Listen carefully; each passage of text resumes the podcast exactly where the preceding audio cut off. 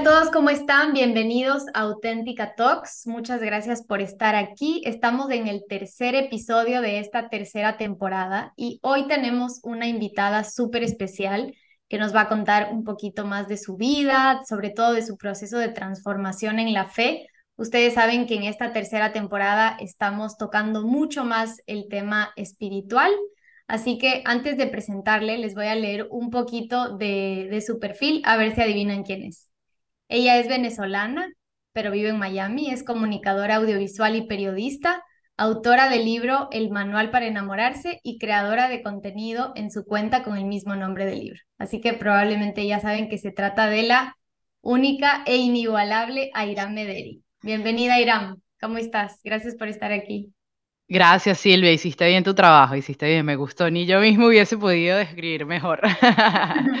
Gracias por invitarme. Me faltó algo, cuéntame. O sea, cuéntanos ahora, aprovecha para, para completar aquí más. perfil. Loca, la loca, la loca, yo estoy loca, pero eso yo creo que es lo que hace auténtico a uno, ¿no? Eh, ese lado de, de, locura que quizás todos tenemos y antes yo pensé que, que me daba como vergüenza eso, pero al final abracé esa locura y dije, no, esto es lo que me hace único y me diferencia. Entonces, eso es lo único, Silvia. Así que gracias por invitarme. Gracias. No, feliz. Aparte que eres el perfil perfecto para este espacio que se llama Auténtica Talks, además. O sea que ya, le diste en el clavo. Haciendo publicidad, Silvia. Después te paso el cheque. Todavía no llegamos a ese punto en este podcast de los ah, sponsors, pero ya llegaremos algún día. Pronto. Cuéntamelo.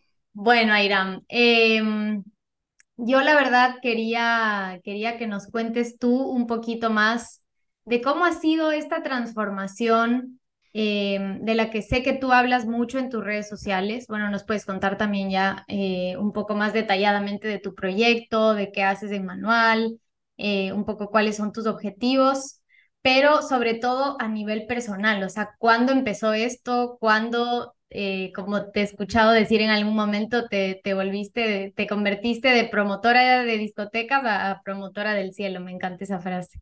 ¿Cómo pasó esto? ¿Cómo fue? A ver, hay que retroceder bastante la película. Intentaré resumir porque tú sabes que cuando uno tiene estos momentos de esos encuentros con el Señor, son tan profundos que no se puede compartir en 45 minutos ni en una hora, pero sí te puedo decir que llegó un punto clave en mi vida donde yo me empecé a preguntar para qué sirvo, para qué estoy en el mundo y cuál es, sí, cuál es mi misión. Y cuando yo me di cuenta que todas las respuestas no me satisfacían o como que sentía que estaba un poco en el aire, que no había nadie que me podía responder y si me respondían era, bueno, Irán, tu misión es ser periodista, sabes, encontrar un buen trabajo, casarte y yo decía, ¿y eso es todo? me da como ansiedad cuando yo decía, y eso es todo, tiene que haber algo más. Mi mm. corazón sentía que existía algo más, pero yo no sabía qué era.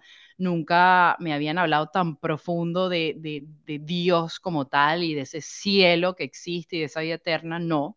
Eso era como un mito. Entonces, pues obviamente eso no era una opción. Y yo con ese algo más que sentía, empecé como que a, hubo como dos cosas. Empecé a, buscar mucho, pero buscaba en el mundo. Entonces me hundía más hasta que tuve un quiebre, como yo llamo, que fue em, esos pensamientos de no querer vivir. Hasta intenté atentar con mi, con mi vida. No funcionó. Yo siempre he dicho que ni siquiera la muerte me quiso, por eso estoy acá, pero es entendiendo que el Señor me, me está dando otra oportunidad para redireccionar ese rumbo, ¿no? Y saber de que al lado de él se pueden hacer muchas cosas. Eso por un lado. Después me empecé a dar cuenta que era muy incoherente. A veces queremos, tenemos ciertos sueños, pero lo que hacemos en el presente no nos lleva a ese futuro, ¿no? Entonces yo era una persona muy coherente, o sea, pensaba una cosa y hacía otra. Y si podemos ver la vida de nuestro Señor Jesús, lo que él pensó, lo que él predicó, él lo hizo. O sea, era una coherencia, por eso la perfección de hombre es él. Y, bueno, nada, cuando todo esto llegó a mi vida, yo dije, ¿sabes qué? Si yo lo he probado todo y, con ese todo nada me lleva a, ese nivel de felicidad o a ese nivel que no sé, que, que mi corazón buscaba, me voy a entregar al Señor. Claro, esto fue un proceso súper fuerte. Yo siempre he dicho en Manual para enamorarse que que lo encontré en el retiro de Maús, en ese retiro donde una persona me lleva y tengo mi primer encuentro. Y ahí Una pregunta antes de que sigas. Para, para, o sea, para todo esto, ¿tú eras católica de familia o no practicante? O sea, ¿cómo era el tema de, de, tu fe antes de, de, esto, ¿no? Antes del retiro de Maús, por ejemplo. Claro. Eh, nula. ¿Y qué te digo? Eh, católica por costumbre. ¿Verdad? En Venezuela yo creo que hay cuatro colegios en Caracas y todos son de monjas, de cura, entonces pues uno le toca, pero mi papá ni mi mamá practicaban la religión como tal, o sea, todos bautizados, habían hecho su confirmación, pero nada de ir a misa o nada de, de Dios, nunca nada. A todas estas había una señora, o existe esa señora que se llama Edita, que vivía conmigo, que me cuidaba y ella sí me inculcó la fe y me hablaba y todo esto, pero yo muy pequeña me vine a vivir a los Estados Unidos. A los 16 me gané una beca, a los 17 me vine. Entonces eso se quedó así como muy lejos, ¿no? Aunque mm. la semilla se sembró de lo que Edita me enseñaba, que eso sí fue como hablarme de Dios, ella sí me llevaba a misa, pues quedó ahí, pero al final como que yo decía, ajá, o sea, ¿para qué me sirve, no? ¿Para qué, para qué más? Que yo creo que es la pregunta que a veces nos hacemos. O tu vida en la universidad, con tus amigos, todo. Mira, mi universidad tiene la iglesia de San Agustín aquí en Miami. Tú puedes creer que yo ni me enteré, sino cuando me gradué, que había una iglesia y que es la de San Agustín, uno de mis santos favoritos. Me vine a enterar después, así era mi fe.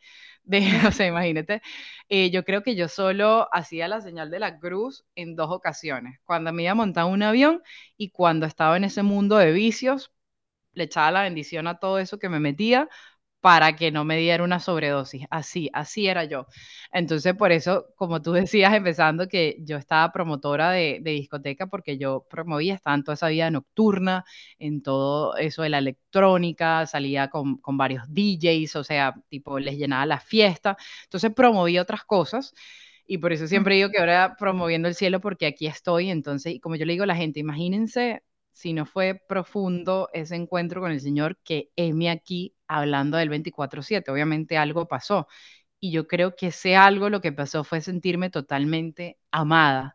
Es una cosa que no se puede expresar, ¿no? O sea, porque una cosa, sí, sí, sí, yo me siento amada, pero sentirlo en el corazón fue sentirme que ese amor me hacía sentir única, me hacía sentir especial y no por las cosas que yo, eh, materiales que tenía, por las cosas que estaba construyendo o por los éxitos que estaba teniendo o no, sino por quien yo soy en sí, esa esencia que es la locura, esa esencia que era la niña quizás tímida, esa esencia que era esta niña. Y entonces ese amor lo sentí como que, Irán, tú eres perfecta como yo te hice, así te quiero. Y pues eso me hizo como que decir, wow, creo que esto es lo que yo tanto buscaba. Y obviamente me quedé con hambre y sed de, mucho más en ese retiro y empecé a indagar, empecé a acercarme obviamente. esto empezó en el retiro de Maús, cuando sentiste un poco esta, esta confirmación de Dios, ¿no? Correcto, empieza ahí, ese, ese, ese como despertar, de no saber nada me lleva, ni siquiera yo me inscribí en el retiro, ni siquiera... Eso te decir, ¿cómo caíste ahí? O sea... Mira, eh, tenía una amiga que, que quiero mucho, ella me decía que yo estaba muy perdida en la vida, como que era una persona así, Irán, tenías muchos talentos, mucho carisma, eh, pero que estás como desubicada, los vicios, tantas cosas, y ella me dice, Irán, yo creo que tú necesitas de Dios. Y yo como que, ¿qué? Así mismo me dijo, una, en una fiesta tú necesitas de Dios, chama, tú necesitas como polo a tierra, algo, algo, porque estás como súper perdida en todo, o sea, no, no sé, pues, o sea, estoy preocupada por ti. Y esa amiga eh, hace como todo una emboscada, me dice, un día te voy a, a llevar a tal fiesta y mentira, me deja en el retiro de Maús. O sea, ella me inscribió, ella hizo todo, todo lo hizo ella y yo no sabía que yo iba para un retiro, yo solo me monté en el carro con un bolsito porque yo me iba para una fiesta de ayahuasca. Mentira, me, dejó, me, dejó en el retiro de Maús y en ese retiro de Maús yo súper rebelde, obviamente no quería estar ahí, pero en una de las actividades fue como si el señor dijo, a esta loca vamos a tocarla y fue como no sé, algo sobrenatural, pues que ahí pasó, como sentir el amor, fue como por primera vez creo que lloré de verdad en mucho tiempo, por primera vez me di cuenta de verdad lo que estaba haciendo, como te comentaba, que no era coherente, por primera vez entendí, oye, hay una vida eterna, hay un cielo, fue como entender que esta vida es pasajera y, y, y, y que hay algo más que todo esto. Y bueno, tantas cosas fueron como reveladas en esa fracción de segundo, en ese retiro, y yo salí, como te digo, súper loca de la cabeza, queriendo hablar, discernir, y ahí fue donde me acerco un sacerdote y empiezo todo un camino espiritual con él. Me fue guiando, obviamente me fue acercando los sacramentos. ¿Por qué? Porque si yo quería de verdad discernir eso, qué mejor manera que los sacramentos, que son como ese salvavidas que el Señor nos da para conocerlo mejor, para ayudarnos.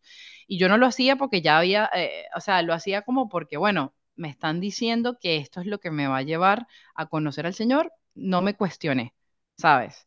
No me cuestioné nada y lo hice. Es como cuando uno está en un gimnasio y el entrenador te dice, bueno, tienes que comer esto, tienes que hacer eso, o sea, y si lo haces te dará resultado. Y así, así empecé yo, Silvia. Sí, también porque me imagino que, que estabas como encontrando esas respuestas después de, de haber sentido el vacío, después de las fiestas y todo eso. Entonces dijiste como, bueno, al menos alguien aquí me está dando una receta que parece que parece que va a funcionar, ¿no? Que me va, que me va a sentir, que me va a hacer sentir más plena. Total. Y yo creo que ese vacío, sí, uno quizás en fiesta, pero todo ser humano, y lo leía antes de ayer en un libro de Benedicto XVI, fuimos creados por Dios y para Dios. Siempre. Así seas ateo o te las des de gnóstico. O sea, el Señor te creó, ¿me entiendes? El Señor siempre eh, está buscando, intentarnos, nos intenta buscar, ¿no? Todo el tiempo que nos acerquemos a Él, porque es que el ser humano, quizás si en este momento no sientas el vacío, lo que estamos son distraídos con las cosas del mundo. Pensamos que si ya tenemos la familia perfecta o que si tenemos un buen trabajo ya estamos llenos, pero sin embargo, fíjate que es cuestión de tiempo para volver a sentir ese vacío. Siempre queremos llenarnos con algo más, siempre queremos, porque ese vacío solo lo puede llenar Dios. Este, somos seres infinitos y lo estamos tratando de llenar con cosas finitas, que son las cosas del mundo. Y un ser humano tan complejo, tan infinito, solo se puede llenar con otro infinito, que es Dios. Entonces, eso yo creo que es el gran error que hemos cometido el ser humano, que, que le dimos la espalda la espalda totalmente a Dios, ¿no? Que creemos que somos autosuficientes y que no lo necesitamos, pero tarde o temprano lo vamos a necesitar porque fuimos creados por Él y para Él. Entonces, eso fue lo que yo sentí en mi vida. Por eso le doy gracias a Dios que yo creo que me llegó a los 20, eso pasó a los 26 años, porque yo digo, Señor, o sea, gracias a Dios me llamaste, digamos, joven, entre comillas, porque, o sea, me estaba perdiendo de esto y uno cuando conoce al Señor empiezas a ver el propósito totalmente distinto, incluso cuando... Eh, cuando entramos en situaciones difíciles, en pérdidas de seres queridos, en enfermedades, el Señor, tú, tú, lo empiezas a ver todo con otro propósito. Claro. Y no es que en ese momento de tu vida, cuando fuiste al retiro, estabas tan mal, o sea, aparentemente, por dentro probablemente sí, pero aparentemente, no sé, tenías tu trabajo, tus fiestas, tus amigos, o sea, alguien te veía desde fuera y no, no eh, no, en ese momento estaba desempleada, estaba por ahí haciendo cositas de trabajo como freelance, pero a ver, sí, no, o sea, sí me veía bien, pero para el que estaba cercano a mí sabía que, que, que estaba muy loquita la cabeza. O sea, estaba muy enviciada con muchas cosas. O sea, eh, yo quería estar todos los días metiéndome algo o haciendo algo, como que eh, si, si, no estaba muy bien, que digamos, si tenía ataques de pánico, tenía momentos de depresión muy fuertes. Lo que pasa es que somos expertos en ponernos máscaras y viste que el ser humano hoy en día se ha ensimismado. O sea, tú no sales a preguntarle al otro cómo está. Ay, si yo estoy bien, que los demás se jodan. Pues perdóname la palabra, pero es así. y, el Señor nos, y el Señor nos invita a, a, ver cómo está el otro, ¿no? O sea, si no lo vemos muerto, entonces, ah, todo está bien. Y yo por eso le doy muchas gracias a Dios que me mandó a esta amiga que en verdad sí, sí se dio cuenta de que, de que por dentro estaba mal y, y emocionalmente todos estamos, eh, yo creo que estamos heridos, ¿no? Uno no llega a las drogas o no llegas a ser ludópata o no llegas a ser, eh, no sé, agresión por así, porque, o sea, estás loco y ya, no, o sea, todos son heridas de la niñez, heridas de abandono, heridas de, de alguna vergüenza, o sea, por eso yo entendí que yo había optado por esa vida porque yo tenía una herida, una herida de, abandono, una herida de amor, una herida de una carencia que uno le intentaba llenar, pero cuando uno es pequeño, tú no dices, ah, no, es que, mira, yo estoy herido y por eso voy a hacer esto, no, tú solo, eh, la herida, como yo digo, se retroalimenta. Mm. Entonces tú, la herida te pide, eh, no, tienes que llenar amor acá o tienes que llenar este vacío así. Y cada uno lo encuentra. Habrá gente que lo llenará con el dinero, con las compras o con tanto trabajo. Habrá gente que lo llenará mendigando amor de un novio paso al otro. Habrá otra gente que se vuelve drogadicto. O sea, cada cosa es increíble, pero de que todos estamos heridos, estamos heridos porque, o sea, llevamos ese pecado original, ese, e, esa, eso que le dimos la espalda a Dios e intentamos ser autosuficientes. Sí, justo en el, en el episodio anterior hablábamos con Mariana Molano, que bueno, tú la conoces bien, que es una psicóloga eh, especializada justo en el tema de la sanación. y, y, justamente nos decía eso, o sea, yo como psicóloga llego hasta un punto, ¿no? Y puedo ayudar a la gente hasta un límite, pero ya hay unas heridas tan profundas, hay unos temas de identidad tan fuertes que, que sin Dios no, no es fácil. O sea, el proceso va a demorar muchísimo más y no sé si finalmente la persona va como a lograr superar eso, ¿no? A cubrir ese vacío de la manera correcta, porque como tú dices, hay mil formas de cubrir esos vacíos y de aparentemente sanar esas heridas, pero si ya queremos realmente ir a lo más profundo y, y, y sanar nuestra identidad más así eh, de la esencia, Dios es la, es la respuesta, efectivamente, ¿no? Y eso creo que se ve muy reflejado en tu testimonio. O sea, de hecho tú cambiaste completamente de, de vida y, y, empezaste a vivir este proceso de sanación y de buscar ayuda y de, bueno, también, eh, como dices, con un sacerdote acompañado en este camino y gracias a Dios, como lograste salir, ¿no? Y fue probablemente algo mucho más efectivo, si, o sea, que, que si solo hacías un proceso, digamos, de acompañamiento con un psicólogo o, o, incluso con esas cosas que tú pensabas que estabas como solucionando tu, tu vida. O sea es que, que fíjate algo, todo viene desde, yo creo que desde el amor, o sea, nosotros hacemos porque queremos ser amados y las cosas materiales nos darán, o las cosas que, o, o materiales, o, o, las parejas, ¿no? Nos darán cierto grado de amor, pero uno quiere más, uno quiere más, porque fuimos creados del amor de Dios y queremos, o sea, llenarlo. Y eso es lo que a mí me pasó. Entonces, claro, yo fui para psicólogos, obviamente, me, me detectaron, mira, esto, aquello, pero ¿cómo haces si no la restauras desde la profunda raíz, que es Dios, ¿no? Y obviamente, como tú lo, bien lo decías ahorita, cuando yo me empiezo a acercar a este sacerdote, empiezo a conocer a buscar a Dios. Yo no es que el sacerdote no me dijo, ya tienes que dejar todo eso y chao, no, sino fue claro. enseñándome a conocer quién era esta persona, este Señor Jesús. Y cuando yo empecé a conocer a este Señor Jesús que estaba tan locamente enamorado de mí, que quería mostrarme otra vida, que quería decirme, hey, todo eso que te han dicho, que eras una junkie, que eras una drogadicta, que eras esto, gorda, flaca, fea, cualquier cosa que le hayan dicho, ojo, a, a tantas mujeres, tú no eres eso Claro, o sea, las acciones que estás haciendo te llevan a eso, pero tú no eres tus heridas, tú no eres tus acciones. Desde esa herida que estás tan profunda, estás haciendo acciones, pero eso no te define, porque es que yo no te creé así. Yo te creé con una identidad. ¿Y cuál es? La de mi hijo amado. Tú tienes mi ADN. Tú llevas la huella de Dios en tu corazón. Tú llevas mi ADN. Nos dice el Señor. Y cuando yo empecé a entender todo eso, fue como empezar a, a, a restaurar esa dignidad el Señor nos restaura la dignidad, el mundo no las destruye. Porque ¿quién es el rey de este mundo? Satanás, y que el Señor lo reprenda. Entonces Él nos quiere hacer creer todas estas mentiras para destruirnos, para distraernos, nos quiere llevar al suicidio, a la depresión, a lo que tú eres un fracaso, a lo que tú no puedes. Y cuando el Señor viene y te dice, hey, hey, hey, tú no eres eso, fue como agarrar una nueva fuerza y decir, ¿sabes qué? Sí puedo, pero puedo en el Señor, puedo contigo, mi Dios, me, me, explico. Entonces yo empecé todo este proceso, Silvia, y lo más importante que yo hice en ese proceso del libro, por ejemplo, que escribí el manual para enamorarse, fue eh, de verdad hacer una confesión profunda, porque para mí era como que, ok, si quiero cortar todo eso atrás, quiero confesarme, pero primero para, para escribir todas esas cosas. Fue como hacer una hoja y reflexionar y sentarme y darme cuenta que todas las cosas que hacía, más allá de llamarlas pecado, porque si no la gente se puede sorprender, ah, sabes, a veces cuando no nos hemos... Eh, estado en esa práctica de la confesión, pero sí darme cuenta que, que cometí muchos errores y herí a mucha gente y como yo estaba herida, hería a otra gente. Y eso era una cadena y una cadena y una cadena. Dije mentiras y esas mentiras que eran chiquitas se convirtieron en cosas grandes que rompieron corazones. Eh,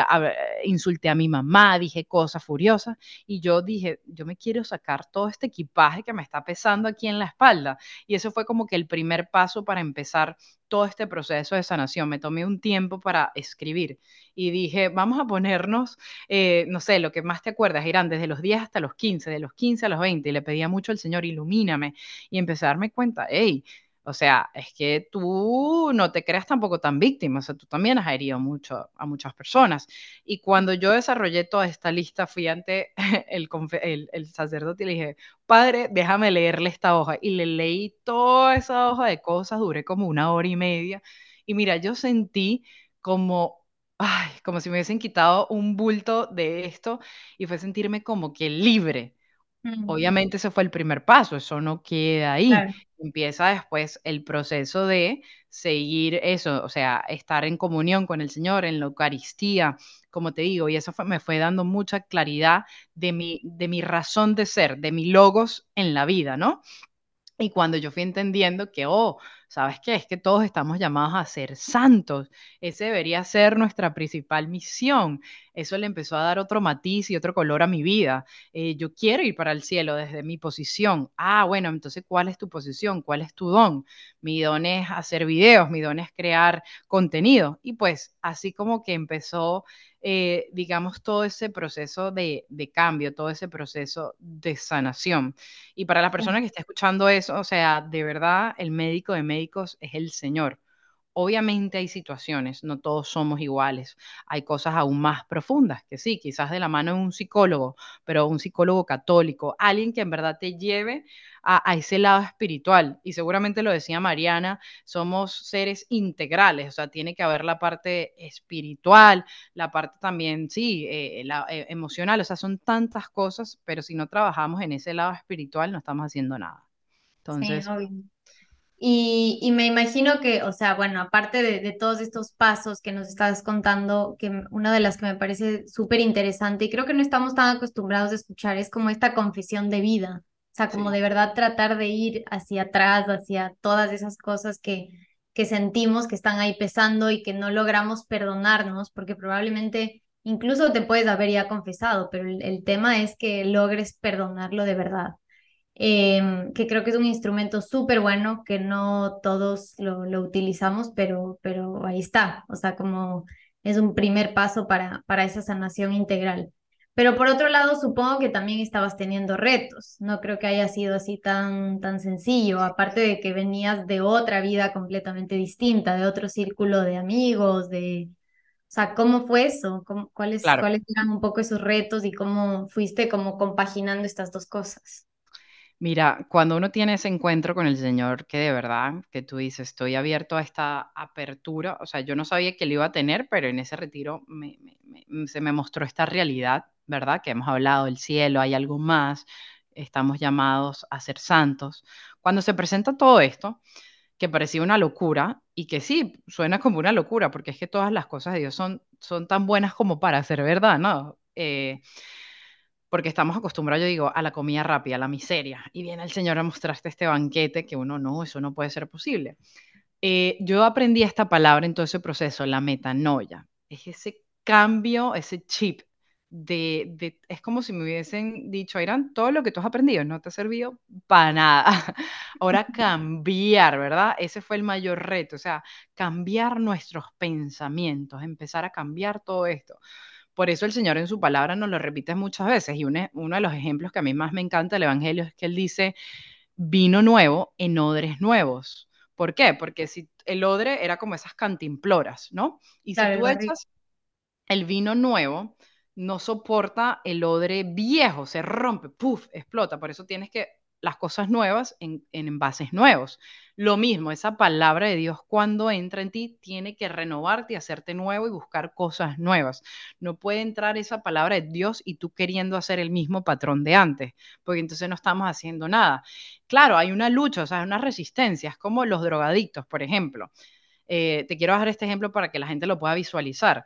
Un drogadicto cuando está tan acostumbrado a la droga y la desintoxican de, de- de un solo golpe, empieza a temblar, se siente, le da dolores la abdominales, no sabe qué hacer porque toda la vida ha estado contaminado.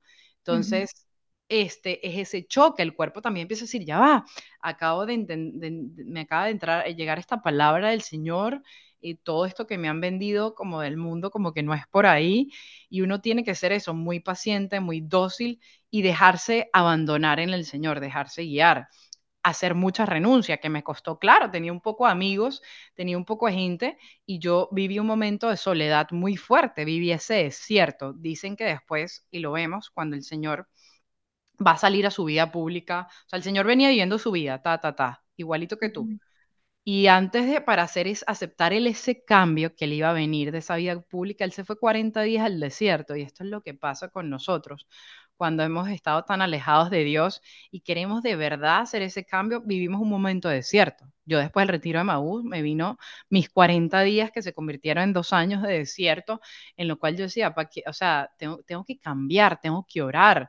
Eh, empecé a practicar la castidad, o sea, si yo venía con este estilo de vida, no, o sea, si yo quiero entregarme a Dios, tengo que hacer las cosas que el Señor me esté diciendo.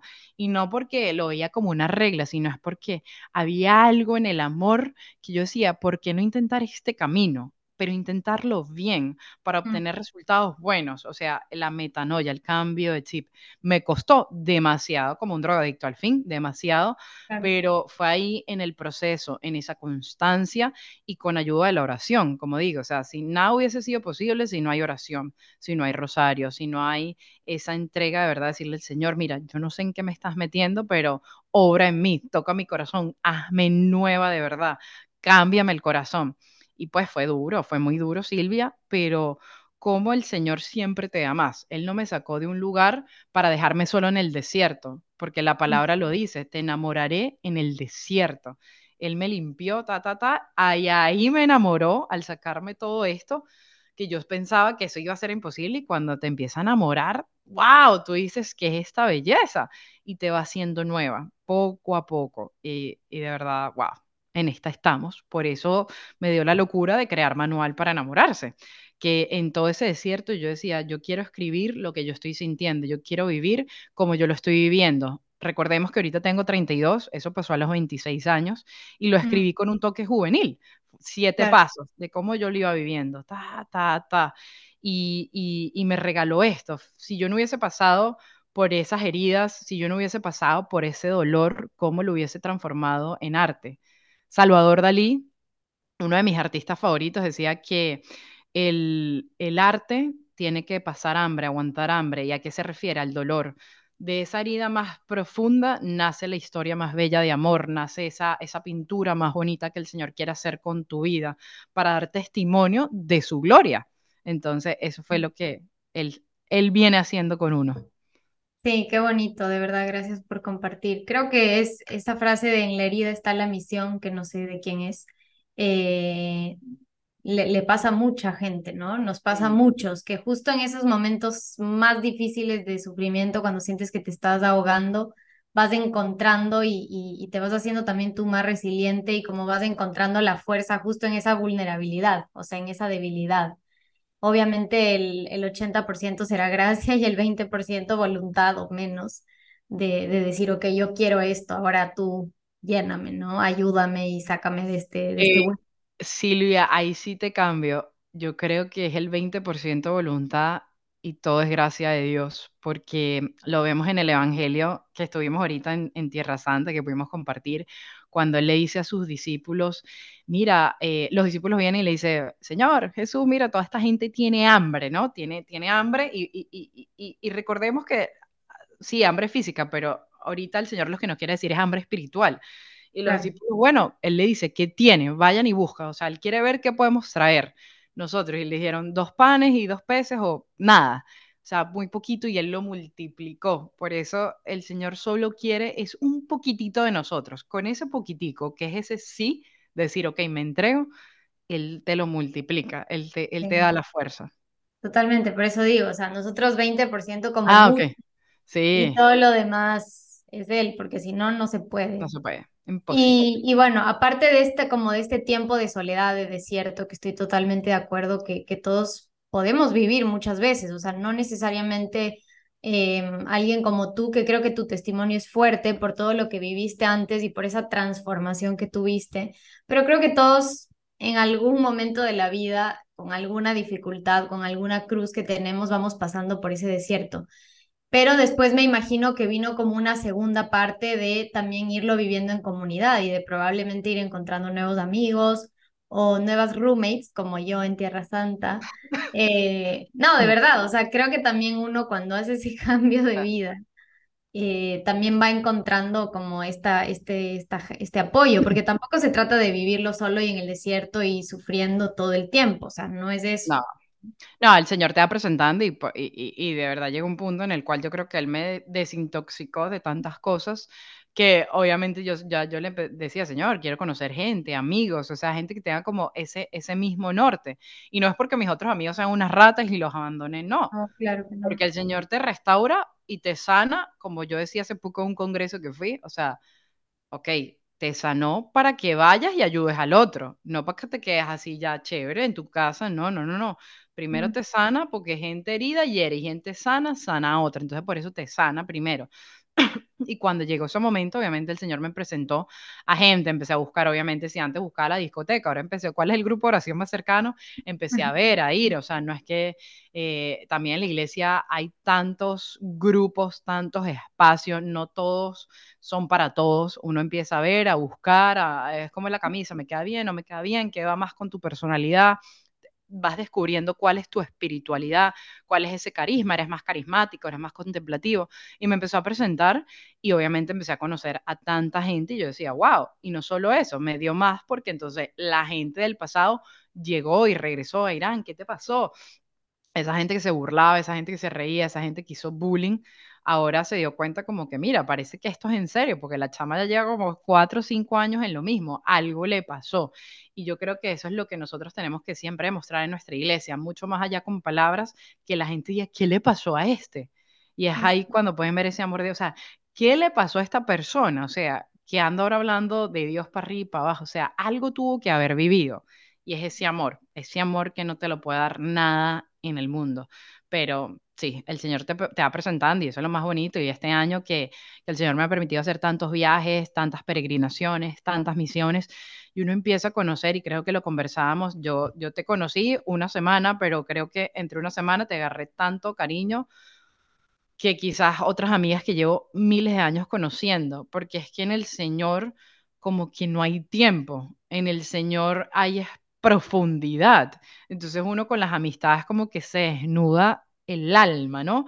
Y dejamos hablar tantas cosas balurdas y absurdas que si la uña se me rompió y uno empieza a hablar temas profundos y por eso uno conecta tan rico, ¿no? Con la gente, porque yo siento que es una conexión de alma y cuando estamos en el mundo, nos ponemos tantas máscaras que no dejamos ver quiénes somos.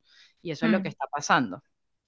Sí, sí, totalmente. Y bueno, lo que hablábamos justo antes de empezar esta entrevista, que también es ir encontrando un equilibrio. O sea, probablemente no todos estamos llamados a, no sé, a, transformar incluso nuestra profesión, como fue tu caso, que estabas trabajando, entiendo, en un, en un canal de televisión súper grande, tal, y luego incluso eso lo, o sea, lo cambiaste por, por tu proyecto de contenidos, por otro tipo de, programas, etcétera no todos estamos quizás llamados a un cambio tan así de 360 grados, pero sí ah, en lo cotidiano, en lo del día a día, en esos detalles, en el lugar en el que estemos, no importa en qué trabajes o con quién te relaciones, pero es justo como vivir esa coherencia que decías, ¿no? Entonces eso me parece también súper importante. No, no, no nos pide a todos lo mismo Dios y de hecho por eso es tan rico que haya tantos carismas y tantas personas dedicándose a a diferentes temas. Mi tema es el de la mujer, tu tema es el de la evangelización, no sé, X, ¿no? O sea, por poner un ejemplo. Entonces,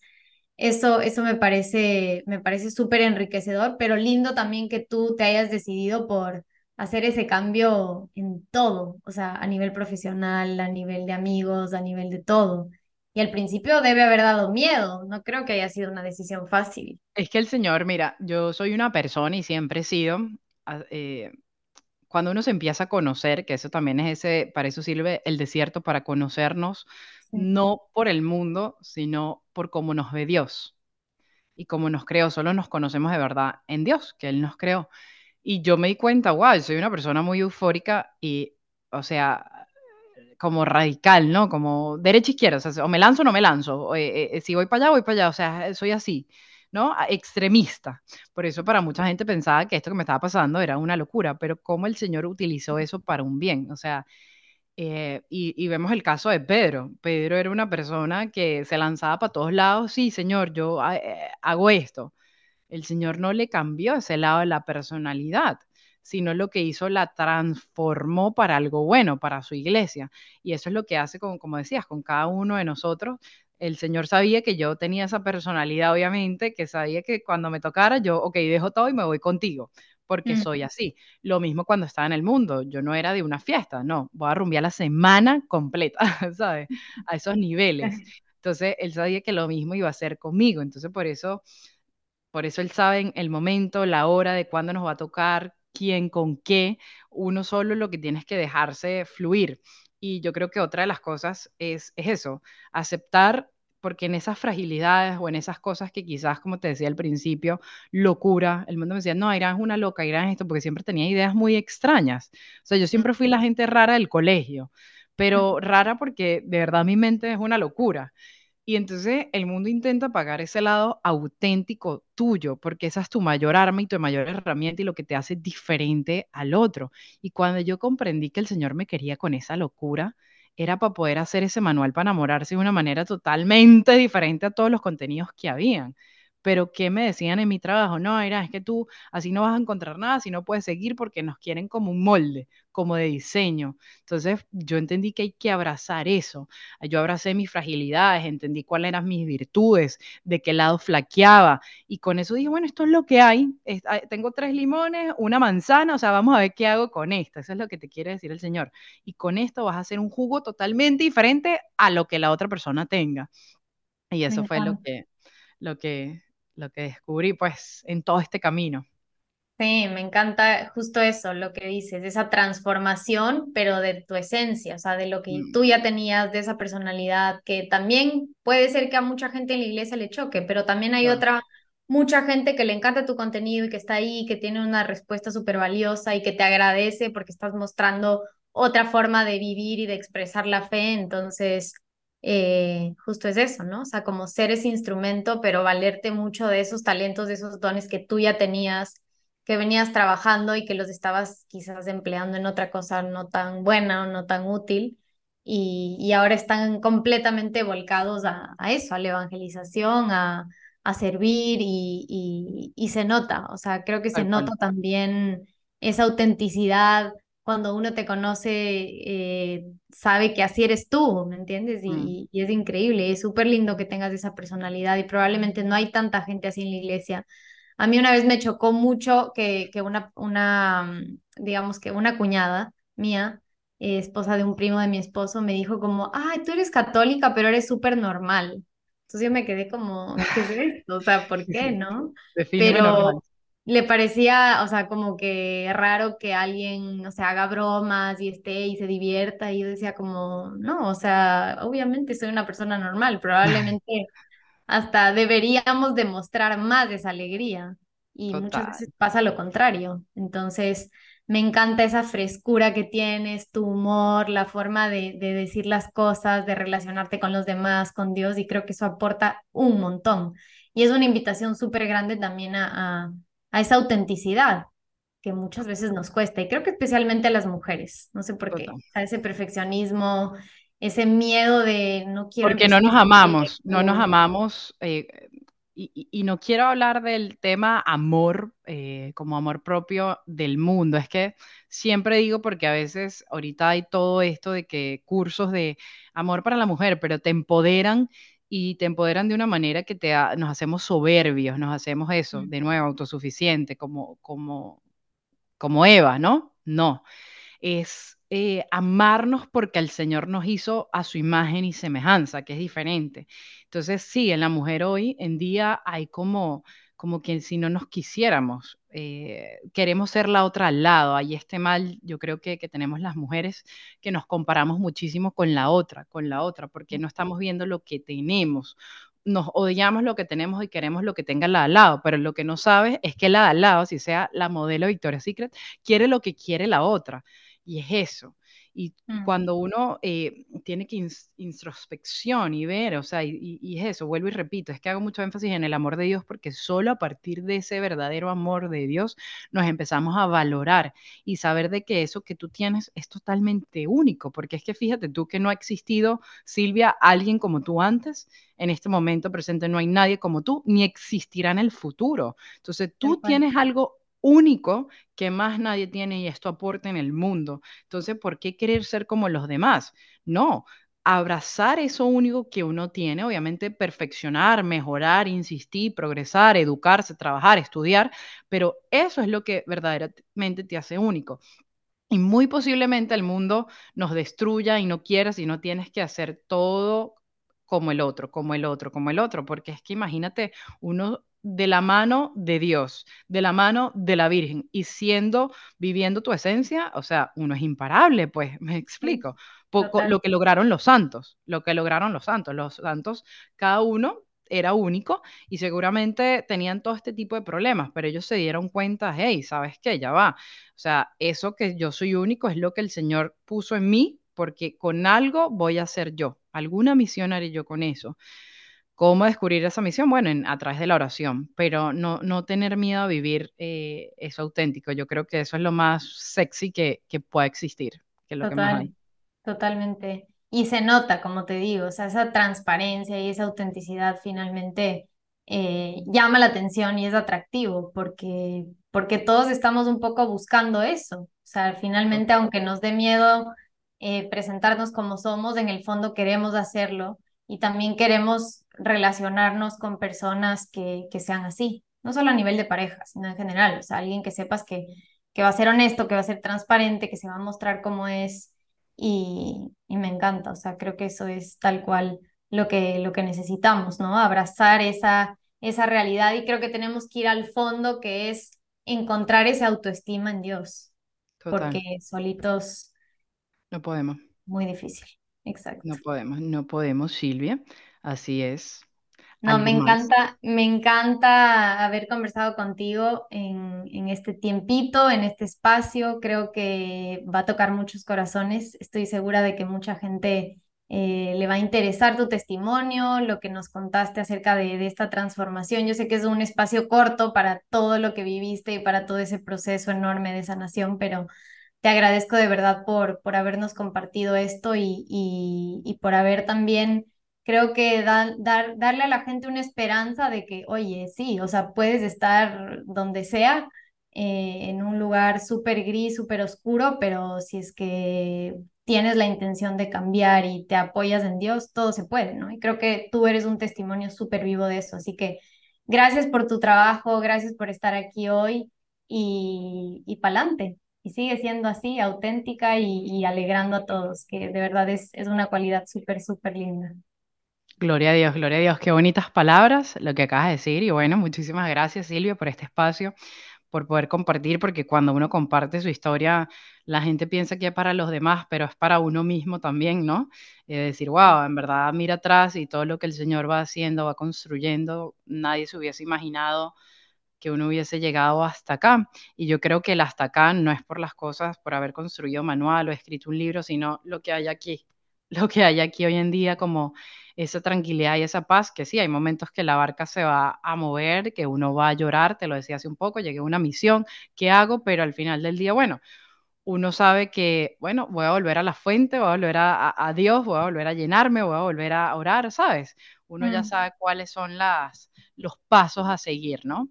Entonces, muchísimas gracias por, por este momento y nada, nos veremos en el siguiente episodio. Totalmente. Aquí estarás invitada, no lo dudes. Gracias. tanto lo último que dijiste, que el, que, el, que el éxito ahora es justamente tener esa paz en tu corazón. Y creo que es mm. algo que todos estamos buscando, o sea, creyentes y no creyentes. Cualquiera quiere dormir en paz en las noches. Mm. ¿Me explico? Y no hay nada que pueda pagar eso o, que eso se pueda cambiar por algo, creo que nada, ¿no? Entonces, muchas gracias de nuevo por tu súper testimonio, un abrazo gigante hasta Miami y Amén. espero verte pronto y si no, pues volveremos a hacer un, un siguiente episodio. Gloria a Dios, Silvia, gracias. Bueno, saludos. Gracias, gracias a todos por, por, escucharnos y nos vemos pronto en un siguiente episodio de Auténtica Talks. Un abrazo. Oh, oh, oh,